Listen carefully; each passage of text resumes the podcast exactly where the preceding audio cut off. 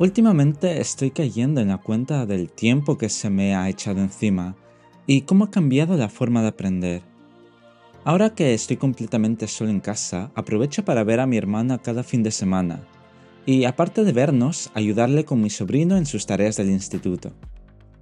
En esa lucha incansable para que se ponga a hacer las tareas o estudiar o simplemente hacer un resumen, me he dado cuenta del tiempo que ha pasado cuando yo vi las mismas cosas que él con una notable diferencia.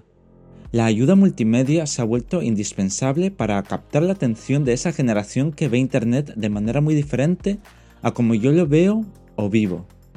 Con esa premisa y mirando el libro de arriba abajo por curiosidad, mientras mi sobrino dejaba las excusas a un lado, encontré un código con el que podía mirar contenido de apoyo en la web.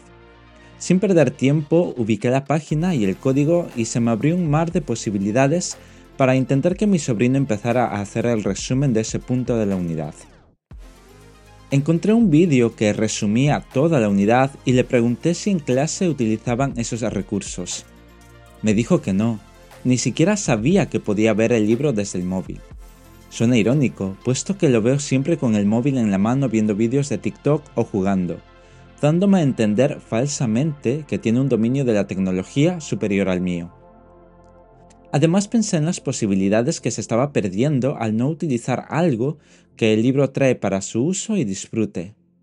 Luego de hacer algunas configuraciones, vimos el vídeo y todo quedaba bastante claro, y es inevitable no pensar en lo bien que se nos queda una imagen frente a las palabras.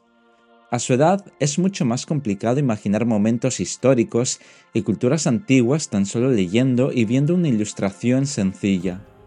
Incluso para mí es difícil entender ciertos aspectos del día a día de aquellas civilizaciones.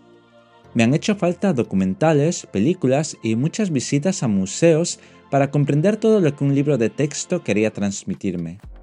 Sin embargo, hoy en día no les hace falta hacer todo lo que yo hice para tener una visión mejor formada de los mismos temas que aprendí en su momento. No obstante, lo que no consigo entender es que teniendo mucho contenido que puede ayudar a un niño a captar mejor lo que se le está enseñando, no se los guíe en esa línea. Sé que la tarea de un profesor de primaria o secundaria no es sencilla, y muchas veces el contenido multimedia genera algunos problemas técnicos dentro del aula, pero sí pueden informar y motivar a que los alumnos hagan uso de esos recursos fuera del aula. A mí me sirvió para que mi sobrino pusiera en contexto las líneas que había subrayado del libro para su resumen y capté su atención para que empezara a escribir en su cuaderno. Y comprobé una vez más que estamos rodeados de información y al mismo tiempo estamos desinformados. Esa es la paradoja del nuevo siglo. Os dejo con esa reflexión y con esta canción.